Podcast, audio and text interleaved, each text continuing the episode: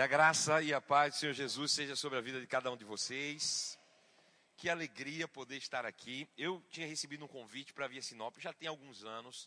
O meu amigo pastor Gilmar tinha me convidado para vir aqui. E aí, infelizmente, na época eu não consegui agenda para estar aqui com vocês. Mas aprova o Senhor que se não cumpriu com o pai, se cumpre com o filho. Eu quero te mostrar um negócio. Eu trouxe uma oportunidade e um presente para você. Quem gosta de presente aqui? Presente é bom ou não é? É bom, né? Uma oportunidade e um presente. A oportunidade é o meu novo livro, Intencionalidade. Esse foi o meu mais novo livro, foi lançado dia 1 de julho, tem sido um sucesso no Brasil inteiro. Esse livro ele estourou toda a primeira tiragem antes mesmo do lançamento, no pré-lançamento. E graças a Deus tem ajudado milhares de pessoas no Brasil inteiro, porque carrega em si uma mensagem poderosa que vai ajudar você realmente a viver uma vida acima da mediocridade. Pode ter certeza disso, né? Acima da média. Bom, a palavra é intencionalidade. Diga comigo, intencionalidade. Veja, esse, livro nasce em um momento tão especial da minha vida, um momento de maturidade, um momento que eu tenho vivido o melhor momento da minha vida, né?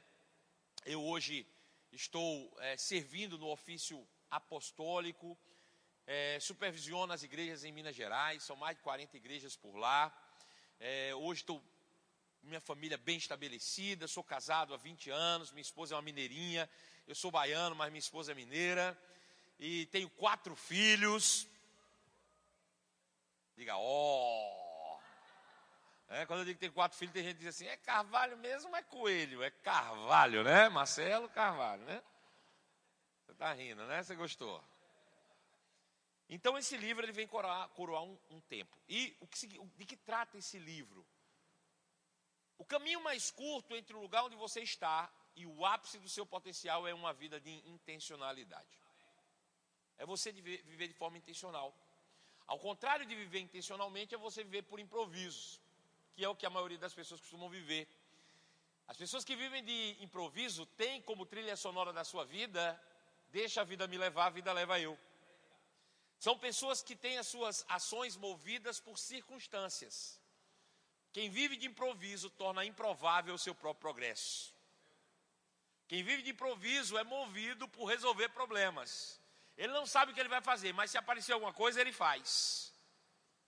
Agora, ao contrário disso, é uma vida de intencionalidade. Você sabe o que você quer fazer, você tem uma intenção.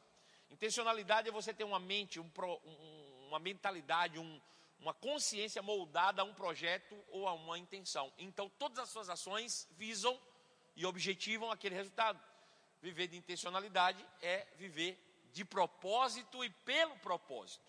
E aí você vai ser realmente é, produtivo em tudo aquilo que você fizer. Você não vai acordar para ver no que vai dar, você vai acordar para fazer o que tem que ser feito e alcançar o resultado que você precisa. Bom, falando assim, é até difícil, mas deixa eu te contar uma história rapidinho. Eu gosto de contar histórias, sou um contador de histórias. Sou o melhor contador de história do que pregador. Vou contar uma história que está no início desse livro.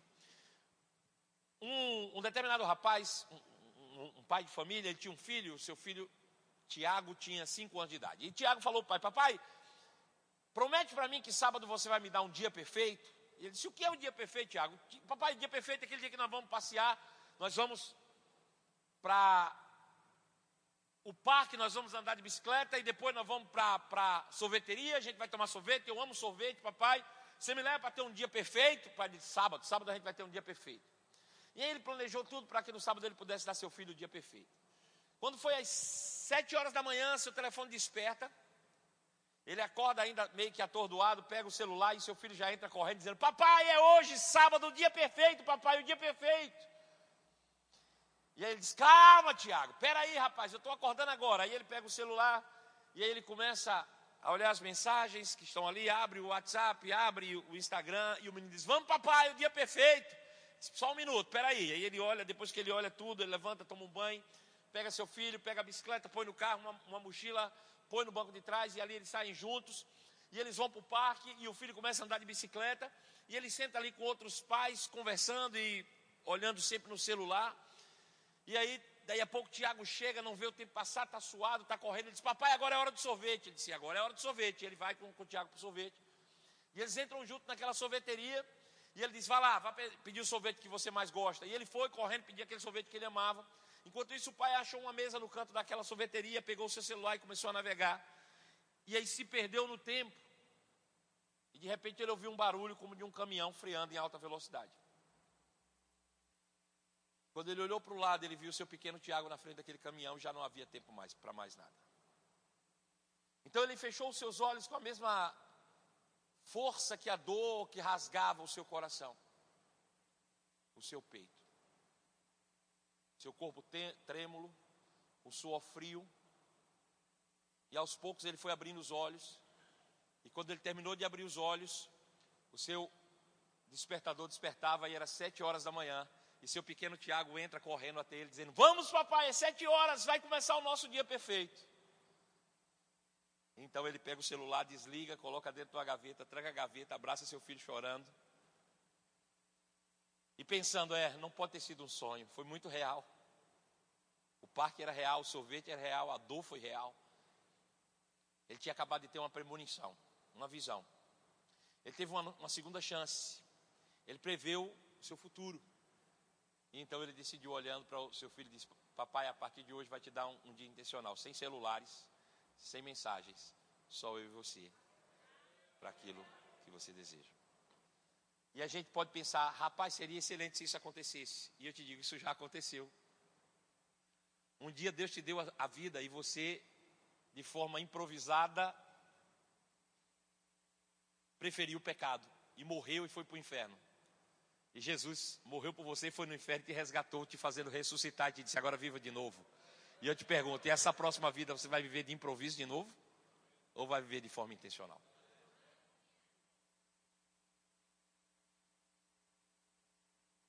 Se você decidir, por que é uma oportunidade? Porque eu vou estar aqui para assinar seu livro hoje. Tá bom? Eu gosto de falar do livro assim, porque eu vou falando e vou pregando ao mesmo tempo, já viu, né? E o presente está aqui na minha mão, ó, esse presentezinho aqui, ó. Deixa eu contar uma história para você. Eu assumi a Igreja Verbo da Vida em Belo Horizonte no ano de 2009. E de lá para cá, em 12 anos, nós abrimos mais de 40 igrejas, levantamos, treinamos mais de mil líderes. São mais de 10 escolas remas abertas a partir de Belo Horizonte, escolas no sistema prisional, clínicas, trabalhos sociais, enfim, são muitos trabalhos lá, muitos, muitos, muitos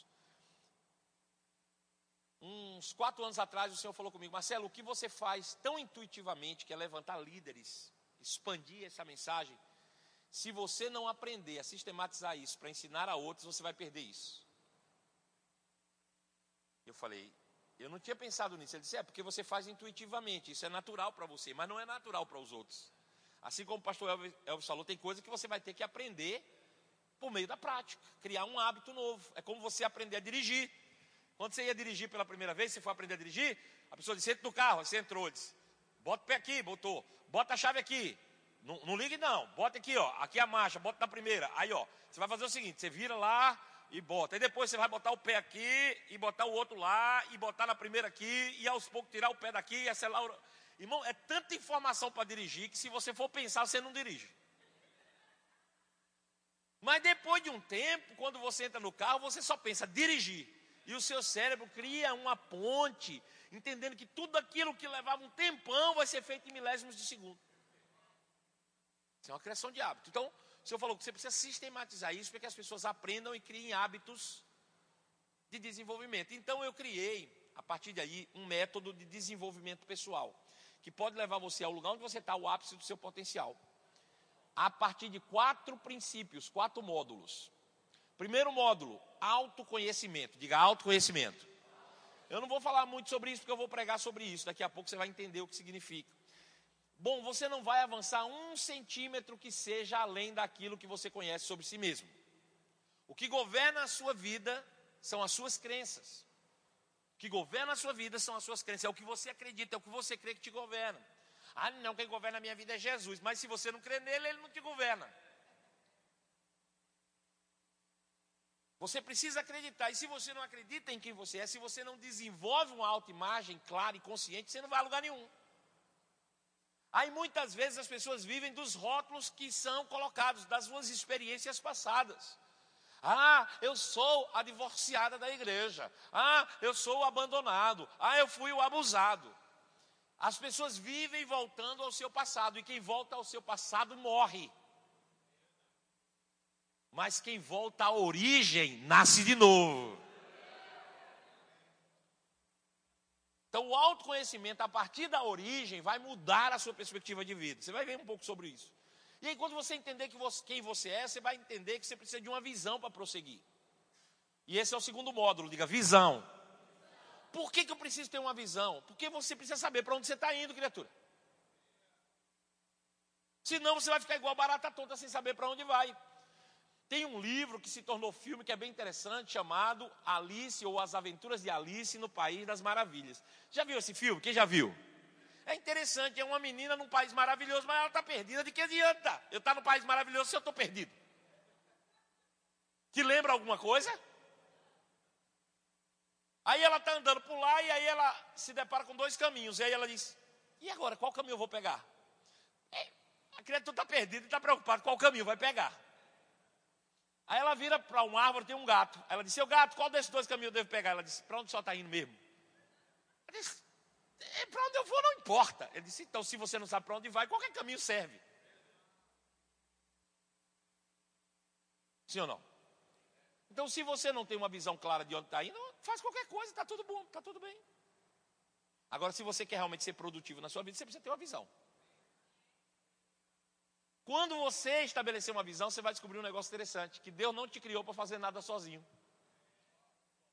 Que a visão ela é pessoal e intransferível, mas a execução da visão ela é corporativa, você vai precisar de pessoas. Então o terceiro módulo é relacionamentos. Se você não aprender a se relacionar, você não vai a canto nenhum. Os relacionamentos são a, é a grande universidade de Deus para o desenvolvimento humano. Ah, eu não gosto de, de, de gente, eu gosto é de, de lidar com bicho. Você já viu gente que fala assim? Quem aqui já viu pessoas que falam assim?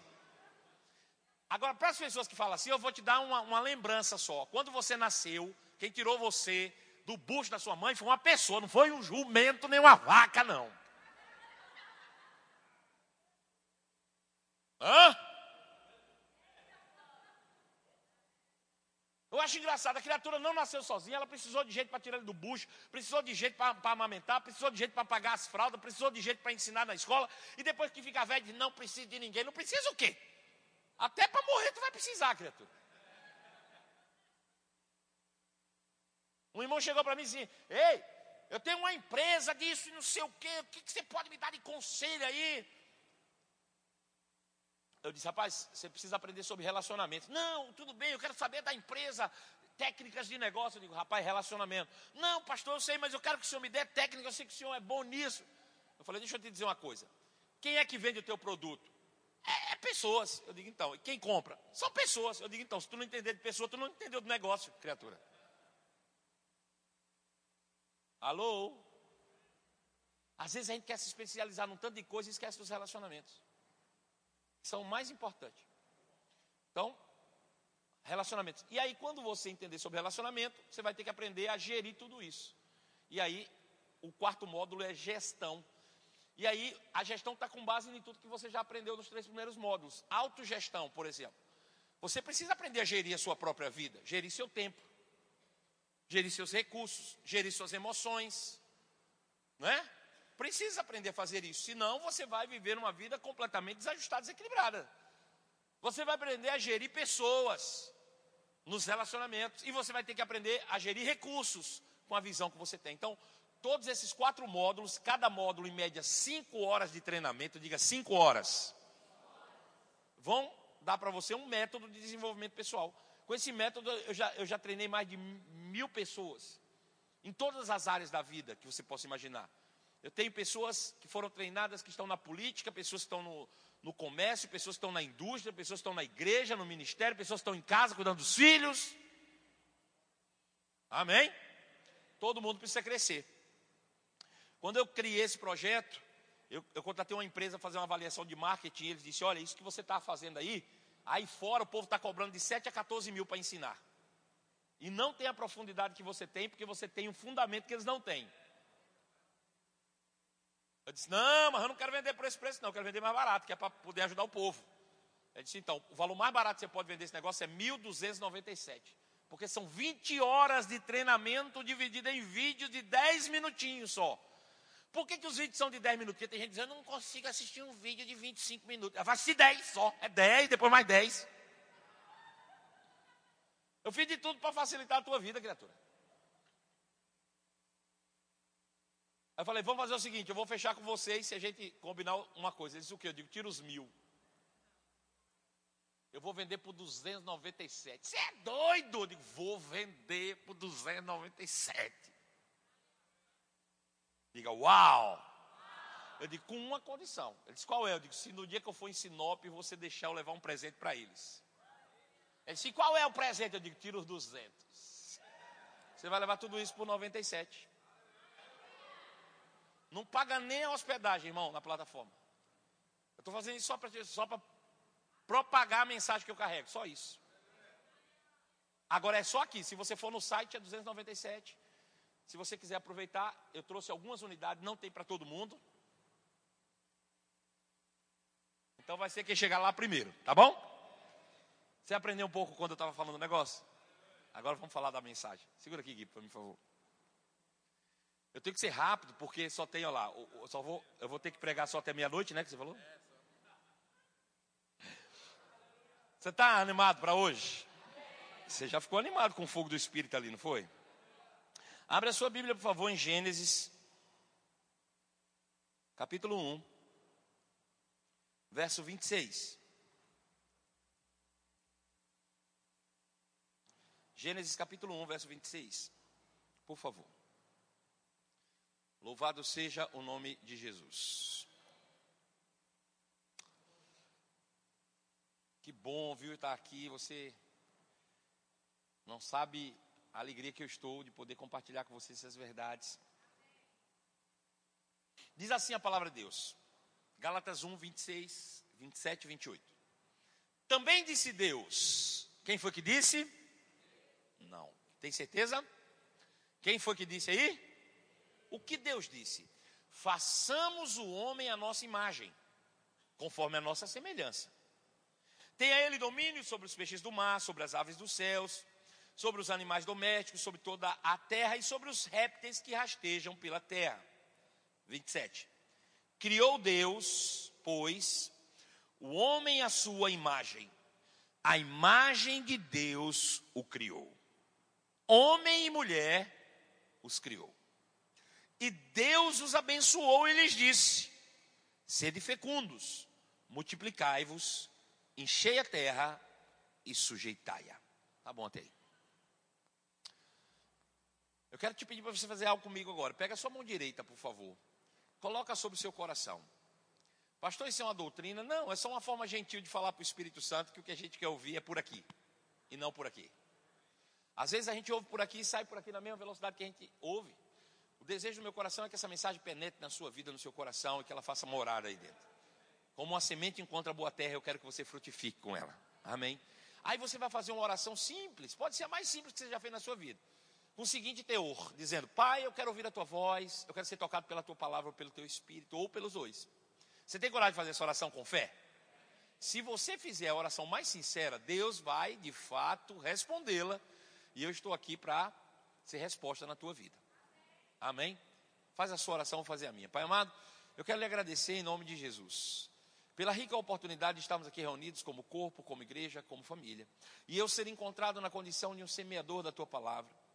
Um semeador, Senhor, que encontra diante de si um terreno, uma terra fértil, que vai receber uma semente poderosa e vai produzir uma grande colheita. Para isso, eu me submeto completamente à unção do teu espírito. Eu me submeto ao espírito do conselho. Eu me submeto ao espírito da profecia para trazer respostas a cada oração feita com fé para ir de encontro a cada coração sedento, para ir de encontro a cada alma que está desejosa do seu conhecimento, meu Pai, que eu seja a resposta em todas essas condições. O Senhor sabe, mas eu quero tornar pública a minha total e completa dependência. Sozinho eu jamais estaria aqui, eu não conseguiria. Mas debaixo da tua unção e inspirado pela tua palavra e pelo teu espírito, eu sei que todos nós sairemos daqui influenciados, inspirados a vivermos uma vida superior que influenciaremos e inspiraremos a milhares de outras pessoas no poder do nome de Jesus. E apenas os que creem dizem amém. Glória a Deus. Queridos, todo ser humano busca pelo sucesso. Eu estou fazendo uma afirmativa. Todo ser humano busca, deseja, quer, vive em busca ou em prol do sucesso. E talvez agora mesmo você esteja pensando, não estou nem aí para sucesso. Mas é porque talvez você dê nomes diferentes ou diferentes para sucesso. Talvez você chame sucesso de felicidade. Talvez você chame sucesso de prosperidade. Talvez você chame sucesso de alegria. Talvez você chame sucesso de crescimento. Talvez você chame sucesso de progresso. Talvez você chame sucesso de autorrealização, não importa como você chame, o que eu estou dizendo é que todo ser humano tem por dentro uma necessidade de desfrutar de algo maior do que aquilo que ele está vivendo hoje. Não importa qual seja a condição pela qual você esteja vivendo hoje. Talvez aqui eu tenha pessoas que têm necessidade de botar comida na mesa. Talvez aqui tenha pessoas que têm necessidade de trocar de carro, de casa, talvez de trocar de avião. Não importa qual seja a tua realidade, por dentro você sabe, porque sabe que existe algo maior ou algo melhor para se viver. E é isso que nos impulsiona diariamente. Eu não estou falando de crentes, eu estou falando de todo ser humano. É isso que nos faz acordar cedo todos os dias. É isso que nos faz sair para trabalhar. É isso que nos faz fazer barba, cortar cabelo, vestirmos de determinadas formas. É isso que nos faz fazer curso, buscar aperfeiçoamento. A gente deseja o crescimento. A gente deseja o progresso. Todos nós vivemos assim, buscando, de alguma forma, o sucesso. Agora, apesar de ser um alvo comum, um alvo coletivo, uma busca de todo ser humano, poucos são os que de fato chegam à plenitude desse lugar ou a totalidade disso. Eu estou falando de mais de 8, ou quase 8 bilhões de seres humanos sobre a Terra, talvez entre 3 e 5% desse contingente é que de fato chega à plenitude de dizer eu alcancei o sucesso. E por que não não alcançamos? Porque não sabemos onde encontrá-lo. Não sabemos, simplesmente. Se fosse fácil, se tivesse um mapa, se tivesse uma descrição clara, é certo que a gente batalharia e alcançaria. O fato é que aquilo que a gente não sabe conceituar com clareza, a gente não sabe praticar com certeza. Não existe um conceito claro sobre sucesso, é muito subjetivo. O que é sucesso para mim, conceitualmente, talvez não seja para você. Mas ainda assim nós buscamos e procuramos. E como não sabemos o que fazemos, criamos uma lista de coisas que acreditamos que possam nos levar ao sucesso. Alguns dizem: Ah, se eu me casar, eu, eu vou ser feliz. Ah, se eu me formar, eu terei sucesso. Ah, se eu conseguir um emprego tal, eu terei sucesso. Ah, se eu alcançar o propósito ministerial, eu terei sucesso. Ah, se eu tiver um emprego X ou Y ou Z, eu terei sucesso. E a gente cria uma lista de coisas que nós acreditamos que possam nos levar ao sucesso. E pasmem, nós batalhamos, nós vamos atrás, e a gente vai alcançar e vai chegar lá. E quando a gente chegar no topo dessa lista, é que a gente vai descobrir que não chegou no sucesso. E o que fazemos? Uma nova lista. E batalhamos e chegamos. E a vida passa a ser um frenesi de conquistas, de posições, em busca de algo sem nunca alcançar. A busca pelo ter pode ser insaciável. Quanto mais temos, mais queremos. Muitos, nessa busca desenfreada pelo ter, têm perdido a oportunidade de ser alguém.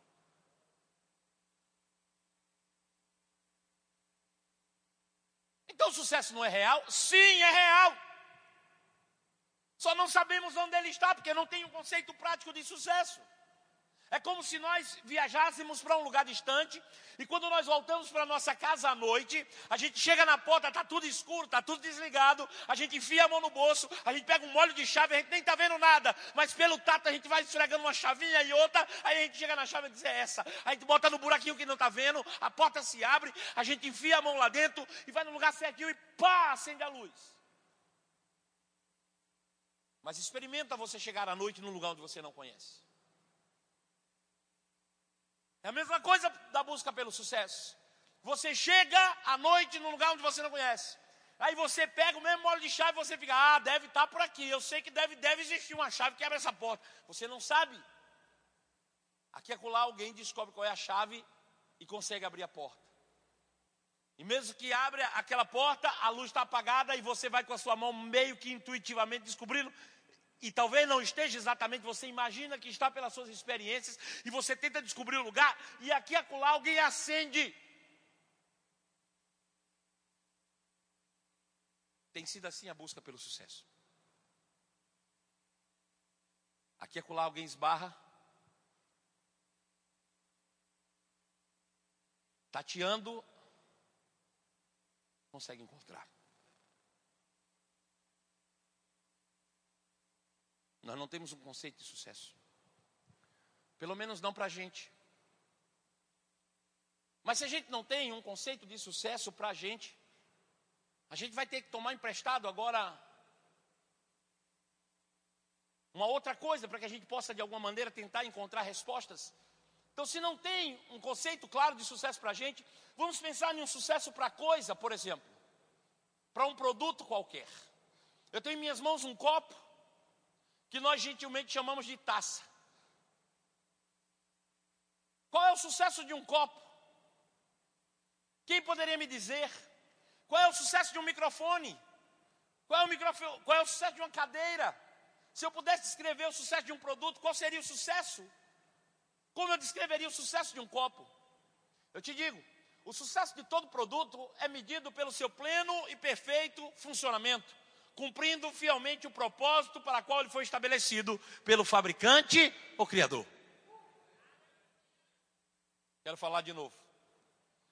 O sucesso de todo produto é medido pelo seu pleno e perfeito funcionamento, cumprindo fielmente o propósito para qual ele foi estabelecido pelo fabricante ou criador.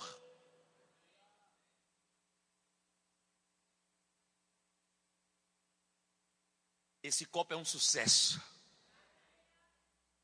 Aí te pergunto, qual é o sucesso do copo então? É me servir água. Cumprindo fielmente o seu propósito. Então veja que sucesso de coisas ou de produtos significa o cumprimento do seu propósito. Diga, o sucesso de todo produto está no cumprimento do propósito. Agora eu te pergunto, quem é que determina o propósito? É o próprio copo? Quem determina o sucesso do copo? Bom, se sucesso é o cumprimento do propósito e o propósito não é determinado pelo produto, quem determina o propósito? Diga comigo, o fabricante. Diga, é o criador. Agora veja, eu quero que isso fique claro na sua mente. Você precisa trazer isso como um conceito claro. Diga, sucesso é o cumprimento do propósito. Diga, propósito é estabelecido pelo Criador. Diga logo, o sucesso não é estabelecido pelo produto, e sim pelo Criador. Não é o copo que deve correr atrás do sucesso, é o Criador do copo que determina qual é o sucesso. No dia que esse copo decidir para que, que ele serve, esse é o copo mais soberbo que você já conheceu na sua vida. Não, não quero ser copo, não. Eu queria ser a jarro. Fazer uma florzinha. Botar dentro. Ficou bonitinho. Deixa eu te dizer, ele pode até ser útil de outra maneira, mas não muda o propósito. Não é o produto que determina qual é o seu sucesso, é o criador do produto. Mas isso eu estou falando de produto. Agora veja, esse microfone ele serve, o propósito dele é propagar a minha voz. O sucesso do microfone é cumprir o seu propósito. Mas para ele cumprir o propósito, o Criador precisou colocar nele um poder para fazer aquilo que, aquilo que era proposto. Nenhum criador vai botar um produto no mercado sem ter nesse produto o poder para fazer aquilo que foi proposto. Se o Criador disse vai falar, tem poder para falar. Se o Criador disse vai servir água, tem poder para servir água.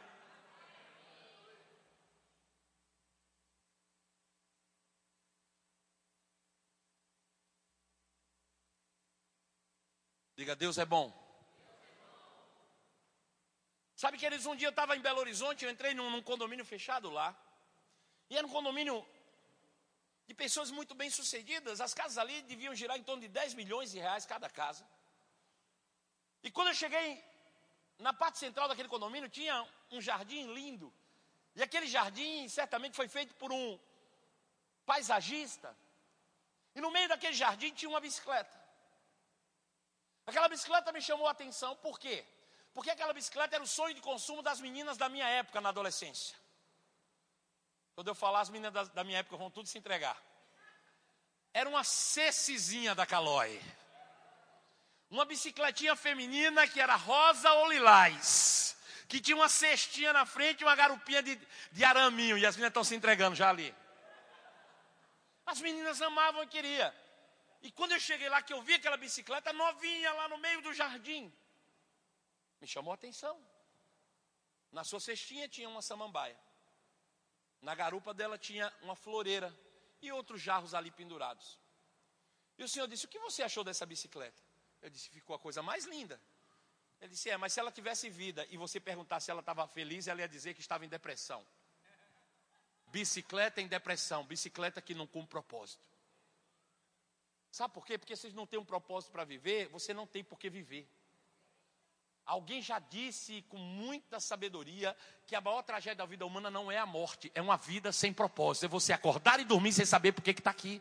É por isso que tem muita gente hoje na cama, em depressão, porque não sabe o seu propósito, não tem razão de viver e se autoafirmam naquilo que fazem, não naquilo que são. Diga, bicicleta com depressão. Aquela bicicleta carrega um poder de correr aquelas ruas para lá e para cá, cumprindo fielmente o seu propósito, então ela estaria feliz. Sabe, um carrinho de mão que foi criado para carregar material não deve ficar exposto num jardim com uma samambaia em cima. Melhor seria que ele acabasse no meio da obra, cansado, estragado, mas feliz porque cumpriu o seu propósito de queixo todo botocado, bonito e só serve para enfeitar o ambiente.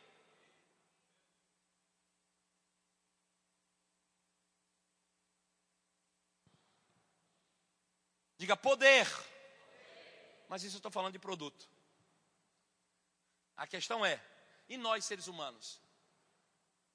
Será que nós somos produto? Nós somos criador? Já parou para se perguntar?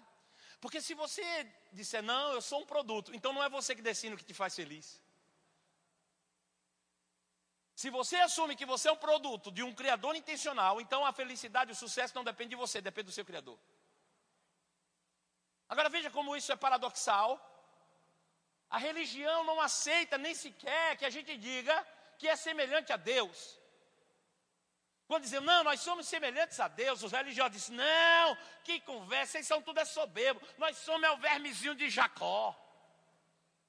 Nós somos é o resto do barro que sobrou, nós somos é os cacos de teia que raspava as feridas de Jó, nós somos é o caldinho da barata que Abarão pisou. Parece que quanto pior, melhor. Não é assim? Agora, eles não admitem dizer que são semelhantes a Deus, mas vivem como se fossem deuses. Porque quando você que determina qual é o teu sucesso, você está sendo Deus para a tua vida.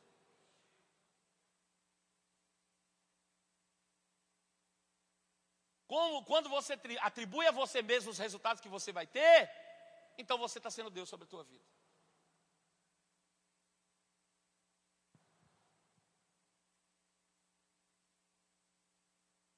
Sabe, eu cheguei no Verbo da Vida assim também, sem entender a minha identidade. achando que eu era um verme de Jacó. Nem parente de Jacó eu sou. Graças a Deus. Mas eu achava, eu achava bonito, via os outros fazerem, ficavam repetindo igual papagaio de pirata. Aí cheguei no verbo da vida e descobri uma coisa: eu sou criado imagem e semelhança de Deus. Quem se alegra em saber que é semelhante a Deus? Por favor, faz barulho. Quem se alegra em saber que é semelhante a Deus? Mas se você não conhece o Deus a quem você se assemelha, essa é uma informação inútil.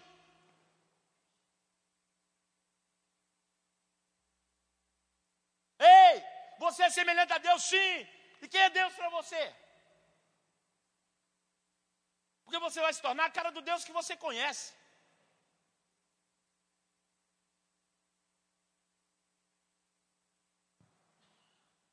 Afinal de contas, o que é que o ser humano busca que pode durar uma vida inteira? Ninguém busca o que não perdeu. Aquilo que é alvo de uma busca coletiva só pode ter sido também fruto de, um, de uma perda coletiva. Sabe o que, é que o ser humano busca? Poder. Todo ser humano busca pelo poder. É por isso que ele trabalha desesperadamente querendo ganhar dinheiro, porque ele acredita que o dinheiro pode dar ele o poder para resolver os seus problemas. Não é que a gente quer ter o poder déspota de controlar os outros. Não é esse poder que eu estou falando. O ser humano busca um poder que dê a ele aquilo que ele acredita que ele pode fazer por dentro, mas não tem condição de fazê-lo. Sabe, todos nós, não é que a gente quer ser rico, não. A gente só não queria ter a falta. Ah, eu queria ter um poder de, de, de, não ter falta de poder pagar as contas tô, e dormir tranquilo e, e ajudar os outros. Era ou não era? A gente quer ter o poder de controlar a vida. Como seria bom se a gente pudesse eliminar a doença? Das pessoas que a gente ama. Como seria bom a gente trazer de volta a ressurreição daqueles que, que se foram. A gente quer esse poder. É por isso que a gente se mete em tudo quanto é labirinto. E muitas vezes nos perdemos e entramos na frustração, sabe? Seja do trabalho em excesso, seja da religião, seja do que for.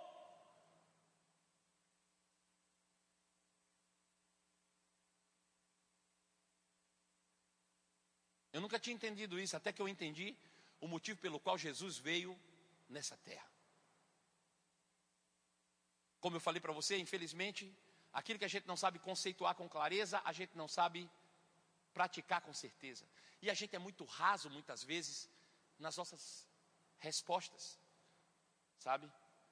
Jesus veio fazer o que aqui por você? Por que, que você está aqui essa noite? Por que, que você se preparou para vir para cá? Tem que ter um propósito. Você aceitou Jesus para quê? Ah, ele me salvou. Salvou de quê? Você não acha que simplesmente ele me salvou é muito raso? Sabe, tem muita gente que aceita Jesus por medo do inferno. Tudo que ele quer é se safar do inferno. Diga, se safar do inferno. E ele vai fazer isso, se você aceitá-lo, você não vai no inferno mais. Mas é só isso? Aí você aceitou, ele te safou do inferno, aí você veio aqui para dentro. Aí chegou aqui dentro você descobriu que ele te livrou das enfermidades, ele te safou das enfermidades, diga, safou das enfermidades. Ontem você foi livre do inferno, livre das enfermidades, mas é só isso? Aí você entende que ele te safou da miséria. Diga, safou da miséria. Diga, safou do inferno. Safou da doença.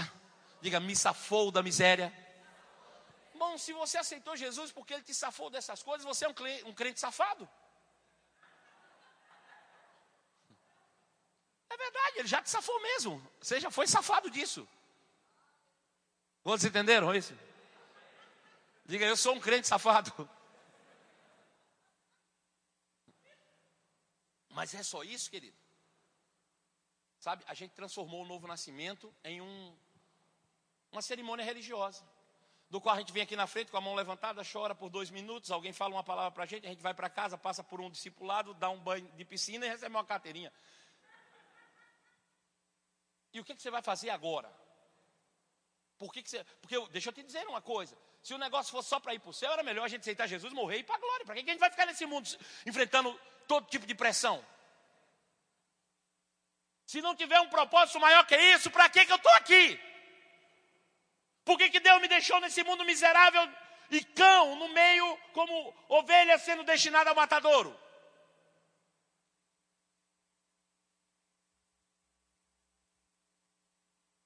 O próprio Jesus respondeu, ele disse: O filho do homem não veio senão para salvar aquilo que se havia perdido.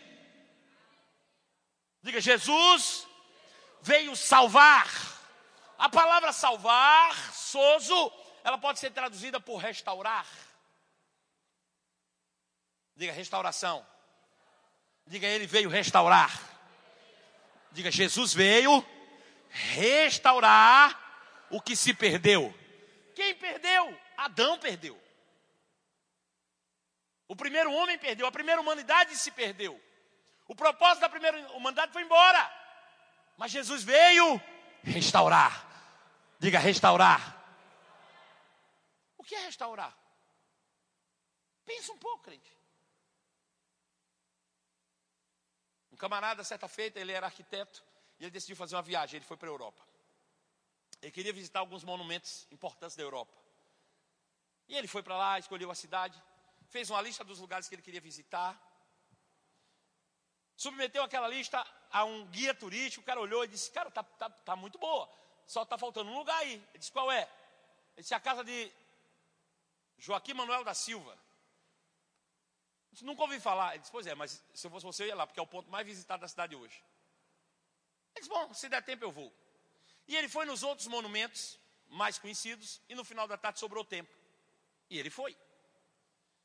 E para seu espanto, quando ele chegou lá na, na casa do, do Joaquim Manuel da Silva, era uma casinha simples, em cima de uma pedra, numa montanha assim, mas tinha mais de 250 pessoas na fila para entrar. Enquanto nos outros lugares tinha 20. E ele disse: O que, é que essa casa tem de mais? Que o povo está todo mundo aqui. E ele começou a olhar a casa por todo lado para ver o que, é que a casa tem de mais. Não tinha nada de mais. E ele ficou na fila esperando a vez dele, 250 pessoas. E como ele foi o último, ele teve mais tempo. E ele ficou andando de, de, de lugar em lugar, tentando descobrir o que aquela casa tinha de tão especial. E não encontrou nada. Até que ele encontrou um senhor. E ele disse: O senhor tem informações sobre essa casa? Ele disse: Eu moro aqui. Ele disse: O que, é que essa casa tem de tão especial? Ele disse: Olha, essa casa ela foi construída há 1.300 anos atrás. E ele olhou, parecia nova. Ele disse, mas ela está nova. Ele disse, pois é. Ela ficou soterrada. E agora, recentemente, em uma construção, acharam nas escavações essa casa aí. Só que acharam dentro da casa os mesmos projetos que foram usados para construir a casa original.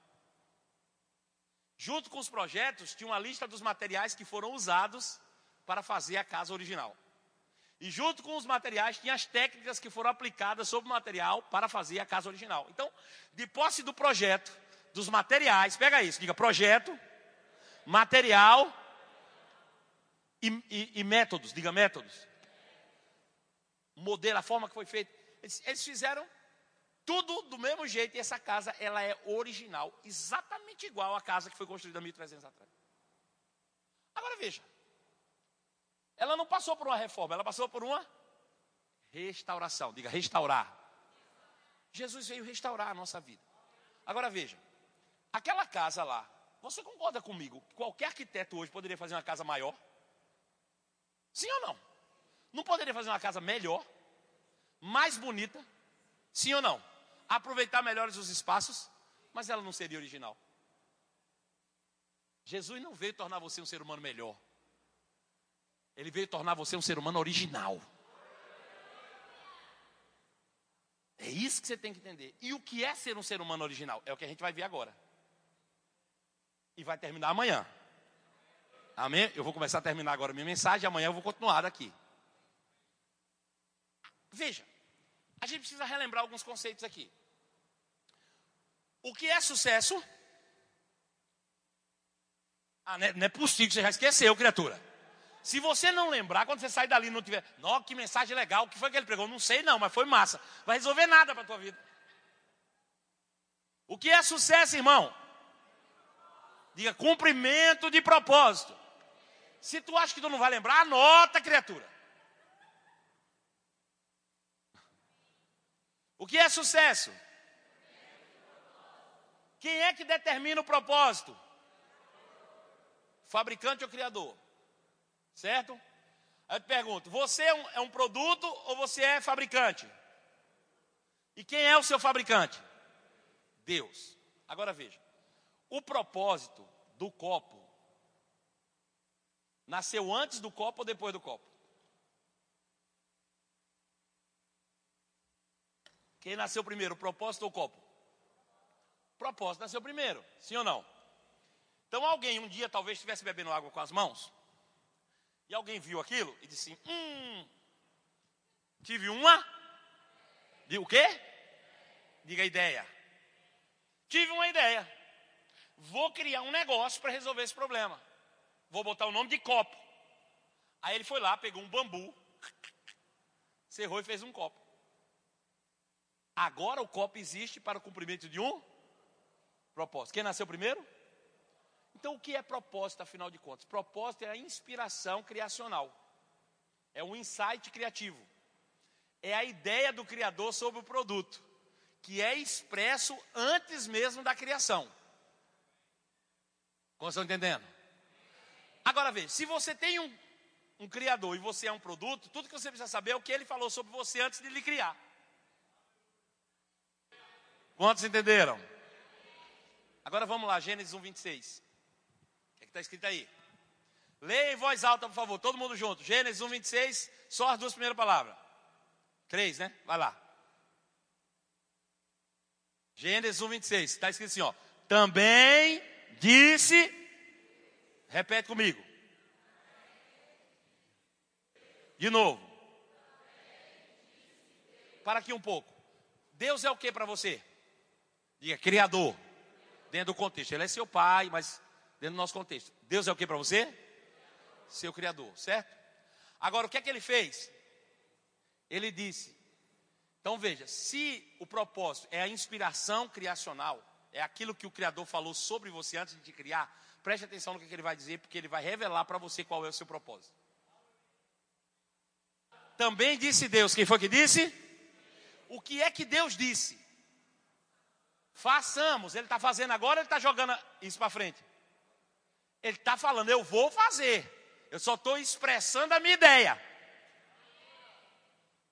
A Bíblia diz que Jesus é a palavra, certo?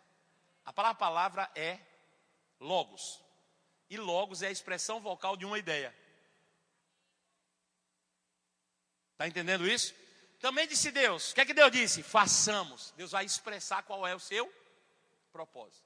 E o que é que ele diz depois? Façamos o homem a nossa imagem. Para aqui um pouco. O que é que o Criador disse a seu respeito? Que você é o quê? Diga, eu fui criado para ser imagem de Deus. Aí ele diz, conforme a minha semelhança. Aí quem vem primeiro aqui? Imagem ou semelhança? Hã? Não, não é imagem não, presta atenção.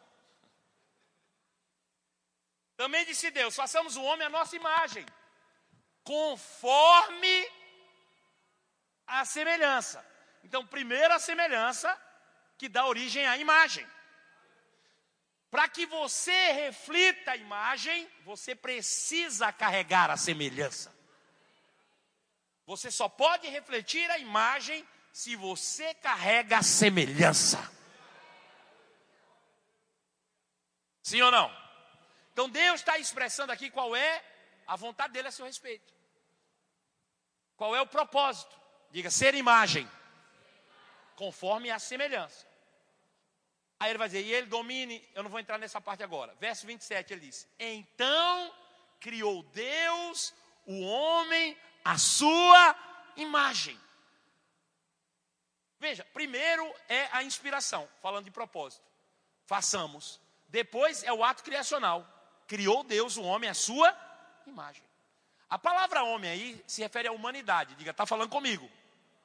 Diga, eu fui criado à imagem de Deus.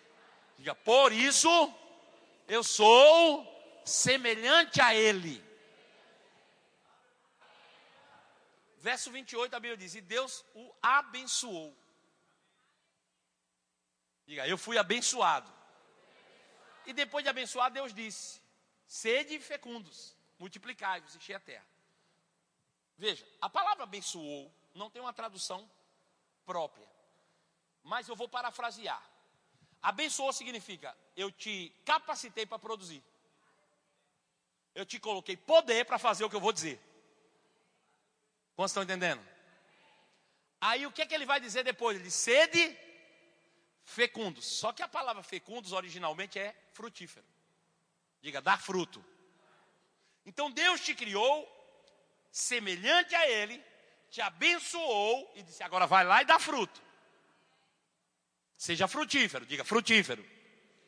Diga, ele me, abenço... ele me criou semelhante a Ele, Ele me abençoou e Ele disse: seja frutífero. O que é ser frutífero? No quintal da minha casa tem uma árvore. Quando eu mudei para aquela casa, a árvore estava seca. Não tinha folhas, não tinha fruto, tinha nada, estava seca. Contratei um pessoal para limpar o quintal. Aí eles chegaram, ô pastor, e essa árvore seca? Eu digo, corta, joga fora. Mas ela não está morta, não, está viva. Eu digo, então deixa, ué. Mas ela não tem fruto. Eu digo, então corta. Ah, mas vai nascer. Eu digo, então deixa, ué. Mas eu não sei que fruto é. Eu digo, então corta. Eu disse, mas quando nascer a gente vai saber. Eu digo, então deixa. Passaram-se alguns meses. Isso foi em maio. Em setembro, ela começou a nascer folhas. E ela foi nascendo folhas e foi ficando folhuda. Em dezembro, ela começou a nascer umas bolinhas verdes. Mas ainda assim, eu não sabia que tipo de árvore era aquela. Era árvore com folhas e, e com bolinhas verdes. Não tinha uma forma específica. Em janeiro nós viajamos de férias. E aí quando nós voltamos, depois de 30 dias, os frutos tinham amadurecido. E aí foi que eu descobri que aquela árvore era um caquizeiro. Uns caquis desse tamanho assim, vermelho, caqui chocolate. Agora veja, eu só conheci a natureza da árvore quando ela começou a dar fruto. Como entendendo? Agora veja, Deus te criou para ser a imagem dele.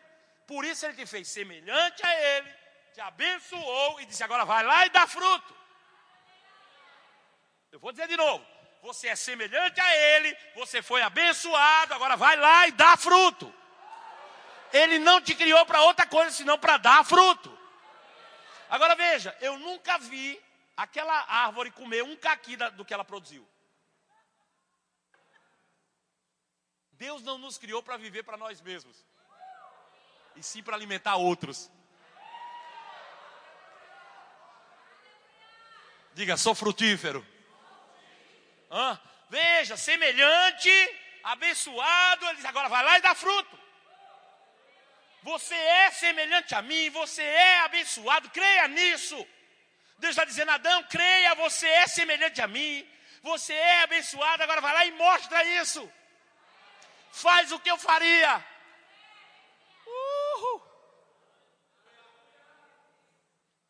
Aí o diabo chegou para Adão e disse: Ei, foi isso mesmo que Deus disse? Nada, Deus está mentindo para você, rapaz. Você que não faça nada, não. Você tem que comer o fruto, ser abençoado e se tornar semelhante a Deus. Veja, a proposta de Deus. Você é abençoado, você é semelhante, você é abençoado, vai lá e dá fruto. Você é, por isso você vai lá e faz. A propósito do diabo, faz alguma coisa para se tornar alguém. E a gente abraçou isso. E até hoje a gente vive assim. Na expectativa de querer fazer alguma coisa para se tornar alguém.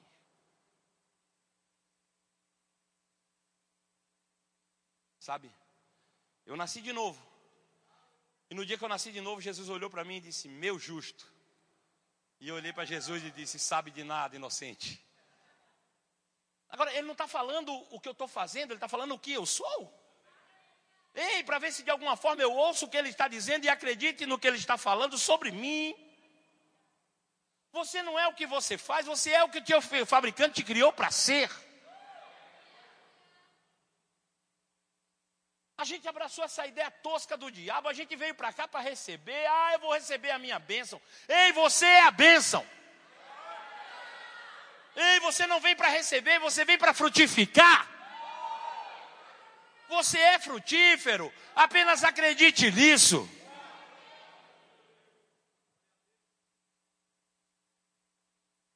Isso muda a sua vida, você vai acordar pela manhã sem peso.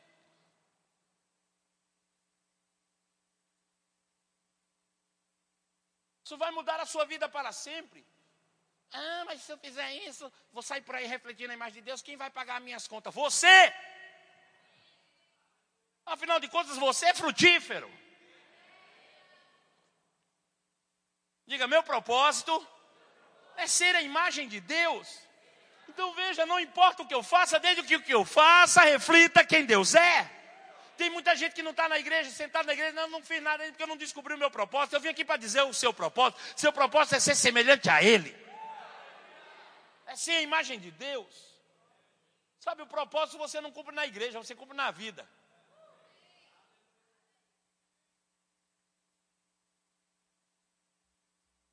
Imagina se você tem um salão de beleza. As mulheres aí. Aí você vai todo final de semana no mesmo salão de beleza. Só que você descobriu que agora em Sinop, sabe quem abriu o salão de beleza? Deus. Deus está com o próprio salão de beleza dele. Eu vou te perguntar: você vai continuar indo no seu salão ou você vai no salão de Deus? Hã? Bom, você vai consertar seu carro, aí você vai todas as vezes na oficina do Joaquim. Mas agora você descobriu que Deus abriu uma oficina também. Em qual oficina você vai levar seu carro? No Joaquim ou na oficina de Deus? É claro que é na oficina de Deus. Se eu souber que Deus está pastoreando uma igreja, onde eu vou? Para que, que eu vou procurar o secretário se eu sei que ele está lá? Por que você está me dizendo isso, pregador? Porque quando você entende o seu propósito, você não precisa nem fazer marketing. Tudo que você precisa é cumpri-lo e as pessoas vão procurar Deus aonde você estiver. Sabe, você vai ser Deus cozinhando na sua casa, você vai ser Deus na oficina, você vai ser Deus no seu trabalho, você vai ser Deus na igreja, porque você vai refletir quem Ele é. Ah, mas quem sou eu? Você é aquele que Ele te criou e botou o poder dentro de você para ser exatamente o que Ele te projetou para ser.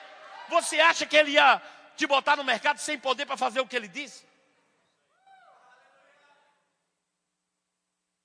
Se coloque de pé. Diga eu sou. Eu quero terminar com a citação de Tiago. Tiago capítulo 1, verso 21, ele diz assim: Ora, todo aquele que ouve essa palavra e não a pratica, ele se assemelha a um homem que acabou de olhar sua face no espelho. Uhum. Aí depois ele vira e de pronto já se esqueceu de como ele era. Vou falar de novo. Tiago diz que o, quem ouve a palavra e não pratica, ele é semelhante a alguém que olha a sua face no espelho. E aí depois ele já se esqueceu de quem ele era. Veja, Deus falou com, a, com Adão aqui: Ei Adão, você é semelhante a mim. Você é abençoado, agora vai lá e dá fruto, cara. Ei, eu estou ouvindo a palavra, eu preciso praticar a palavra. Eu sou Adão aqui. Ok? Você está entendendo isso? Eu sou Adão e Deus está falando comigo. Ei, Marcelo, você é a minha imagem. Você foi feita a minha semelhança. Eu te abençoei. Vai lá e dá fruto. Faz o que eu faria. Aí eu vou. Ah, eu sou semelhante a Deus. Eu sou, eu sou. Eu sou semelhante a Deus. Aí o diabo chega e diz: Ei, não é bem assim. Sabe, talvez seja uma circunstância dizer: não, você não é. Eu esqueci de quem eu sou, estou sendo confrontado agora. Está dizendo, você não é o que você acredita que era. Eu te pergunto, o que é que eu vou fazer? Vou me abraçar com a mentira? Para para pensar nisso. Se você olhou sua face num espelho, e você virou as costas e esqueceu de, de quem você é, qual é a coisa mais lógica a se fazer? Por favor, pense nisso. Vamos, vamos ser inteligentes por um pouco. Faz parte da fé ser inteligente, amém? Você olhou sua face num espelho, você virou as costas e esqueceu de como você é. Qual é a coisa mais lógica a se fazer? Volta para o espelho. Ei, quando você sair dessa porta e você vai sair dizendo: Eu sou semelhante a Deus, eu sou abençoado, eu vou fazer o que Ele faz, porque eu fui projetado para ser a semelhança dele. Ei, se a circunstância se levantar e dizer: Não, você não é, você volta lá de novo, olha para a face de Deus e diz: Eu sou semelhante, eu sou semelhante. Você vai lá e dá fruto.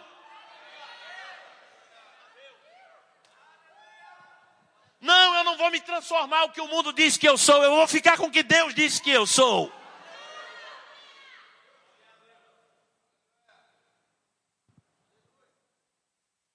Aleluia. Diga frutífero. O diabo transformou o homem de frutificador em comedor de fruto. Ele inverteu a, a, o sentido da vida. Ao invés de sairmos por aí fazendo aquilo que somos, a gente sai por aí fazendo coisas para se tornar.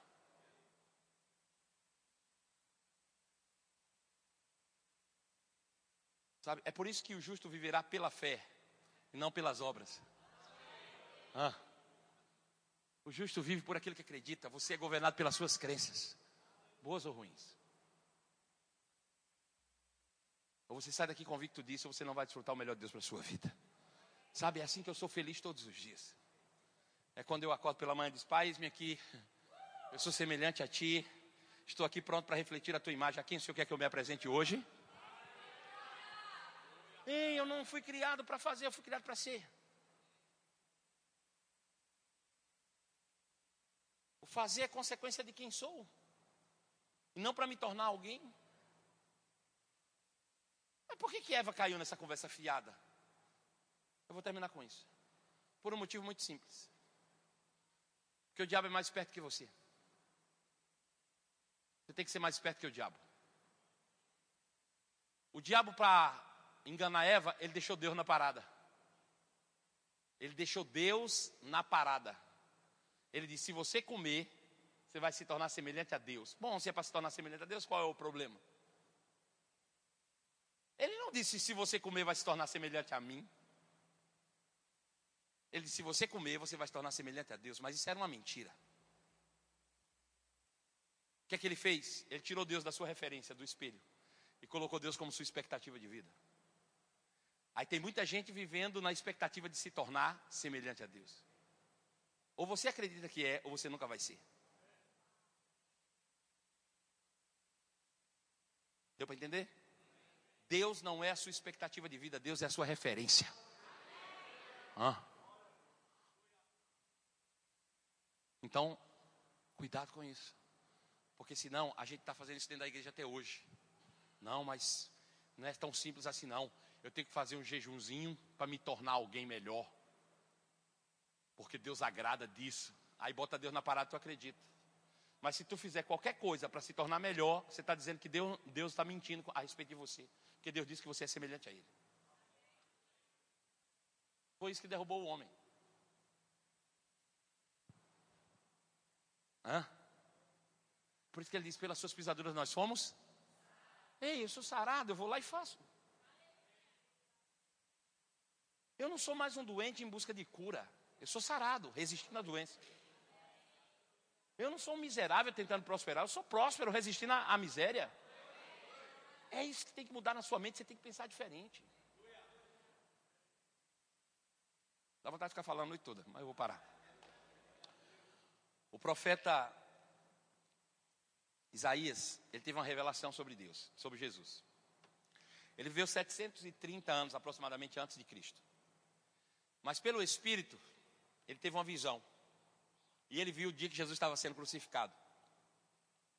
Era como se ele tivesse viajado no tempo 730 anos para frente. E ficado debaixo daquela cruz olhando. E descrevendo com detalhes tudo que ele estava vendo. E ele disse: A Deus agradou moê-lo. Deus o fez enfermar. Ele disse: Ele mesmo tomou sobre si as minhas dores e as minhas enfermidades. O castigo que me trouxe paz estava sobre ele. Pelas suas pisaduras eu fui sarado. Para aqui um pouco. Ele estava 730 anos antes, no passado, olhando para o futuro e falando no presente. Ele estava no passado, olhando para o futuro, falando no presente. Pelas pisaduras dele eu fui sarado. Espera aí, como é que é? ele estava no passado, olhando para o futuro e falando como se ele estivesse no presente. Pelas pisaduras de Cristo eu fui sarado. Nem tinha acontecido ainda, mas ele já, já ele tinha certeza daquilo, ele dizia, eu sou sarado. Aí passaram-se 730 anos, Jesus morreu na cruz. Passaram-se mais dois mil anos, eu nasci, estou aqui. Você nasceu. Aí agora eu estou no futuro do que já aconteceu. E falando como se eu estivesse no passado. Eu serei curado.